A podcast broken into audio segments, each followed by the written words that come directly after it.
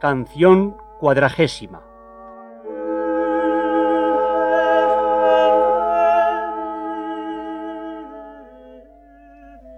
Que nadie lo miraba. Aminadab tampoco parecía, y el cerco sosegaba, y la caballería a vista de las aguas descendía.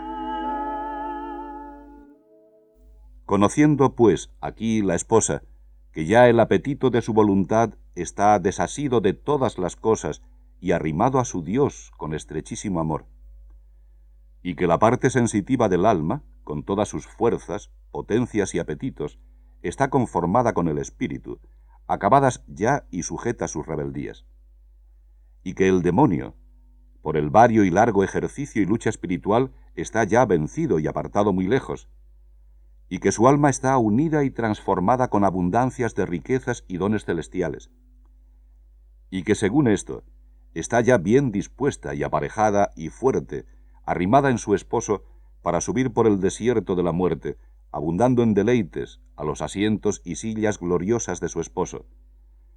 Con deseo que el esposo concluya ya este negocio, pónele por delante, para más moverle a ello, todas estas cosas en esta última canción. Dice pues así. Que nadie lo miraba. Lo cual es como si dijera. Mi alma está ya desnuda, desasida, sola y ajena de todas las cosas criadas de arriba y de abajo y tan adentro, entrada en el interior recogimiento contigo, que ninguna de ellas alcanza ya de vista el íntimo deleite que en ti poseo. Y no solo eso, pero... Aminadab tampoco parecía.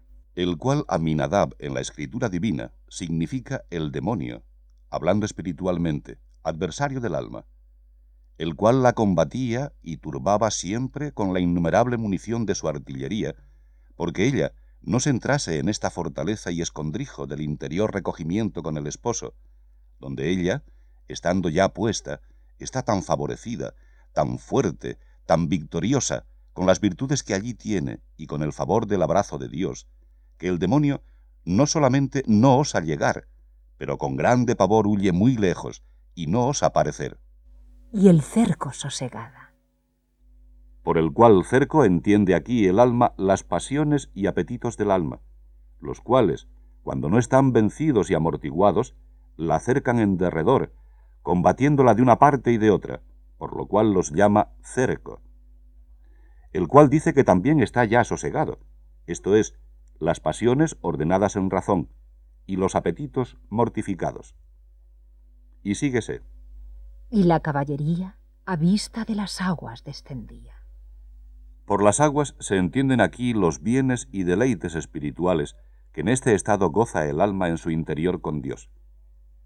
Por la caballería entiende aquí los sentidos corporales de la parte sensitiva, así interiores como exteriores, porque ellos traen en sí las fantasmas y figuras de sus objetos, los cuales en este estado, dice aquí la esposa, que descienden a vista de las aguas espirituales, porque de tal manera está ya en este estado de matrimonio espiritual purificada y en alguna manera espiritualizada la parte sensitiva e inferior del alma, que ella, con sus potencias sensitivas y fuerzas naturales, se recogen a participar y gozar en su manera de las grandezas espirituales que Dios está comunicando al alma en lo interior del espíritu, según lo dio a entender David cuando dijo, Mi corazón y mi carne se gozaron en Dios vivo.